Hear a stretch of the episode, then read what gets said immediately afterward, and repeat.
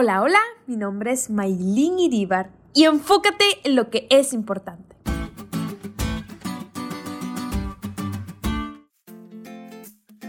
Recuerdo que de pequeña mi mamá me ponía unos muñequitos que venían en los casetes. sí, hace muchos años de eso. El caso es que recuerdo especialmente una parte en que uno de los personajes tenía que limpiar su casa porque era un desastre y comenzó a reparar pintura por aquí, martillazo por allá, puso flores en las ventanas realmente una belleza. Pero cuando terminó la casa, se seguía viendo sucia y desorganizada. Y le dice su amigo, el problema es que te enfocaste tanto en arreglarlo de afuera para que se viera bonita que olvidaste limpiarla por dentro.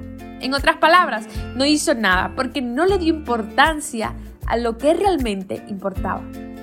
En la lección de hoy vemos cómo el autor registra el primer nacimiento, el primer hijo de Adán y Eva, Caín.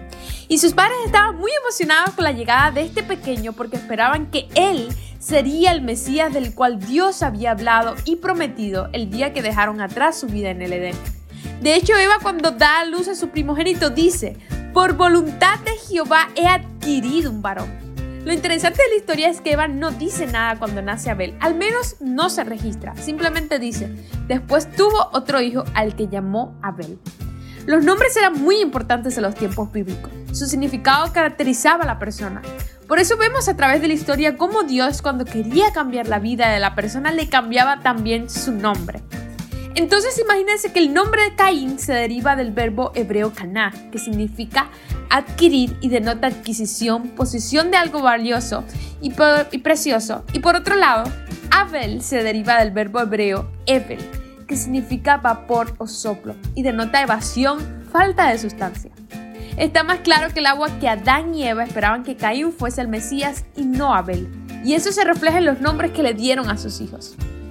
¿Cuántas cosas en nuestra vida en realidad son Evel, pero que tratamos como si fueran más importantes de lo que son?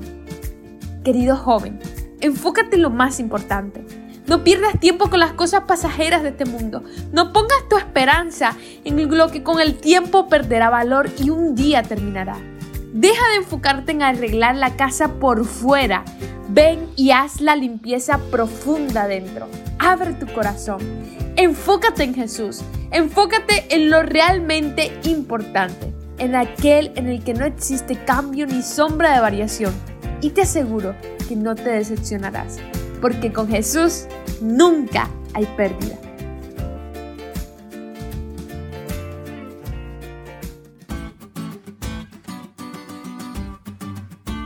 ¿Te diste cuenta de lo cool que estuvo la lección hoy? No te olvides de estudiar y compartir este podcast con todos tus amigos. Es todo por hoy pero mañana tendremos otra oportunidad de estudiar juntos.